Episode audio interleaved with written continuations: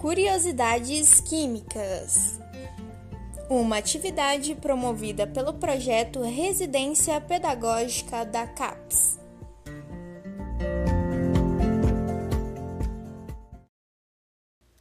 Oi, pessoal! Eu sou a Jade e no podcast de hoje eu vou falar sobre o gás hélio. Aquele gás que faz os balões voarem e que também faz com que a nossa voz fique mais fina. Mas afinal, você sabe por que o som da nossa voz muda quando respiramos esse gás? Tudo se explica através da bela e linda química. Eu vou começar falando para vocês sobre o gás hélio e sobre o gás atmosférico, que é o gás que a gente respira. E com isso, vou conseguir explicar para vocês o motivo da voz ficar mais fina, né?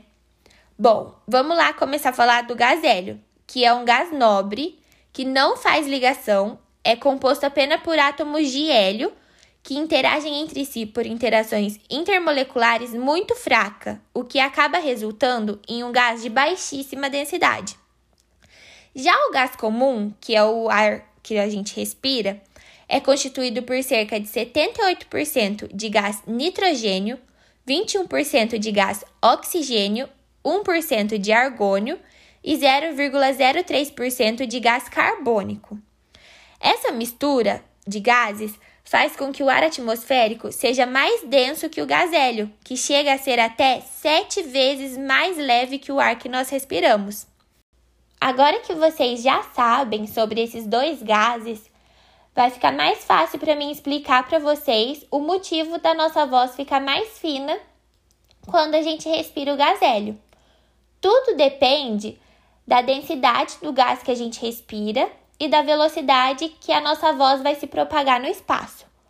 Quando a gente respira o gás atmosférico, que é esse gás que eu estou respirando agora e que provavelmente você também está respirando, a nossa voz vai sair em uma determinada velocidade, porque o gás atmosférico tem uma densidade específica. Quando a gente respira o gás hélio, que tem uma densidade menor do que o gás que a gente está respirando agora, a nossa voz vai se propagar no espaço em uma velocidade mais rápida. Por isso, a voz sai mais fina. Esse, essa lógica serve também para tornar a voz mais grossa.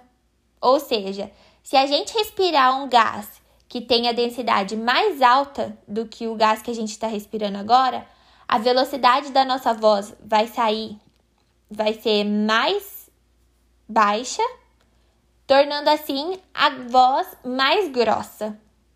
Deu para entender? Espero que sim, hein? Bom, pessoal, esse foi o tema que eu trouxe hoje para curiosidade química. Espero que vocês tenham gostado e que tenha ficado claro. Até a próxima. Tchau!